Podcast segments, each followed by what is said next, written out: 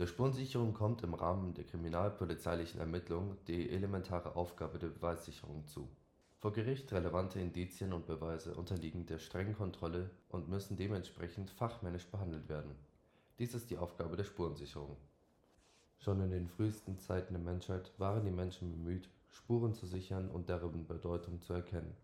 Bereits in der Steinzeit wurden Spuren von Tieren und Menschen dokumentiert und beispielsweise Jagdstrategien zu verbessern oder Wanderbewegungen zu verfolgen. Dieses rudimentäre Verständnis von Spuren legte den Grundstein für die Entwicklung der Spurensicherung. Die Frühzeit der Spurensicherung kann auf verschiedene Epochen und Kulturen zurückverfolgt werden. Aber wir werden uns heute vor allem auf die Entwicklung der modernen forensischen Spurensicherung konzentrieren. Die systematische Spurensicherung im Zusammenhang mit kriminellen Handlungen hat ihren Ursprung im 19. Jahrhundert. Der französische Polizeibeamte Edmond Locard gilt als Pionier der modernen Spurensicherung. Er entwickelte das Konzept des Locardischen Austauschprinzips, wonach bei einer kriminellen Handlung immer ein Austausch von Spuren zwischen Täter und Tatort stattfindet. Im Laufe des 19. Jahrhunderts wurden erste forensische Techniken entwickelt, um Spuren zu sichern und auszuwerten. Und genau dies sind die von uns hier im Podcast teils thematisierten Meilensteine. Darunter fällt die Entdeckung des Fingerabdrucks. Durch ihre Einzigartigkeit können Fingerabdrücke zur Identifizierung von Personen verwendet werden. Ein weiterer Meilenstein ist die Nutzung des Mikroskops als Ermittlungswerkzeug, da dies die Untersuchung von Gewebe und Haarproben ermöglicht. Als weiterer Meilenstein der Kriminologie gelten zudem die Entdeckung der DNA-Analyse, die Möglichkeit zum Nachweis des Todeszeitpunktes sowie die Entwicklung der Ballistik. Die moderne Spurensicherung ist von entscheidender Bedeutung für die Aufklärung von Verbrechen durch die Analyse von Fingerabdrücken, DNA-Spuren, Ballistik und weiteren forensischen Techniken können Ermittler heute Verbrecher schneller identifizieren und Verbrechen aufklären, die früher ungelöst blieben. Neben der Identifizierung von Tätern spielt die Spurensicherung auch eine entscheidende Rolle beim Schutz von Unschuldigen.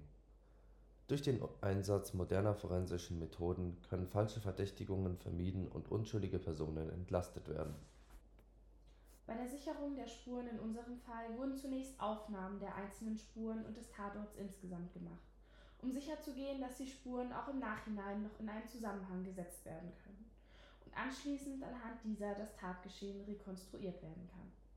Erst anschließend wurden die Spuren näher untersucht und an die verschiedenen Abteilungen weitergeleitet.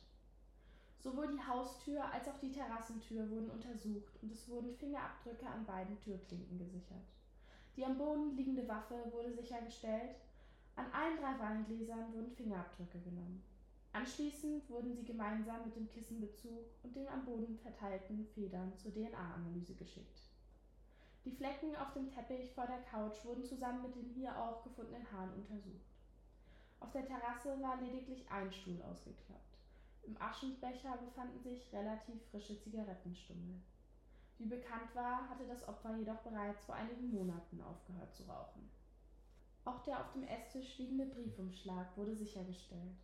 In dem Umschlag befanden sich Fotos des Opfers, welches dieses in unterschiedlichen Räumen der Wohnung in Unterwäsche bzw. ganz nackt zeigten. Nach diesem erschütternden Fund wurden auch die restlichen Räume der Wohnung näher untersucht. Hierbei fand man sowohl im Bad als auch im Schlafzimmer des Mordopfers eine sehr kleine, gut versteckte Kamera, welche zunächst nicht sofort erkennbar war. Die eben genannten Fotos scheinen demnach ohne Wissen und Kenntnis des Opfers entstanden zu sein. Die Tatsache, dass eben diese Aufnahmen sich dennoch in der Wohnung des Opfers befanden, werfen demnach einige Fragen auf. Auf den Fotos befanden sich zudem Zeitstempel, anhand welcher man Rückschlüsse auf den Zeitpunkt der Aufnahme schließen kann. Jedoch zeigten nicht alle Fotos in dem Umschlag die junge Frau alleine. Einige der Fotos zeigten Bianca auch mit ihrem Freund Justus. Doch unter den Aufnahmen befand sich auch ein Foto, ein einziges, welches die junge Frau mit einem anderen Mann zeigte. Dieser Mann war Tobi, ihr Ex-Freund und der jetzige Freund ihrer besten Freundin. Wie man anhand des Zeitstempels erkennen konnte, war dieses Foto vor etwa zwei Monaten entstanden. Nach diesem Fund wurde Tobi umgehend erneut auf die Polizeiwache bestellt, um ihn zu den neuesten Errungenschaften zu befragen. Dieser sagte aus, dass er vor etwa zwei Monaten Bianca mit ihrer besten Freundin Annalena in einer Bar getroffen hatte und die beiden nach einigen Drinks zu Bianca in die Wohnung gegangen sind und er mit ihr geschlafen habe. Auch mit Annalena hatte er sich an diesem Abend sehr gut verstanden und die beiden wurden einige Wochen später ein Paar. Bisher hatte er jedoch seiner jetzigen Freundin nichts von dieser Nacht erzählt und von dem, was er wusste, hatte Bianca die Nacht ihrem Freund ebenfalls verheimlicht. In der Schublade wurden Kartenspiele, Brettspiele, Kerzen sowie ein Koffer gefunden.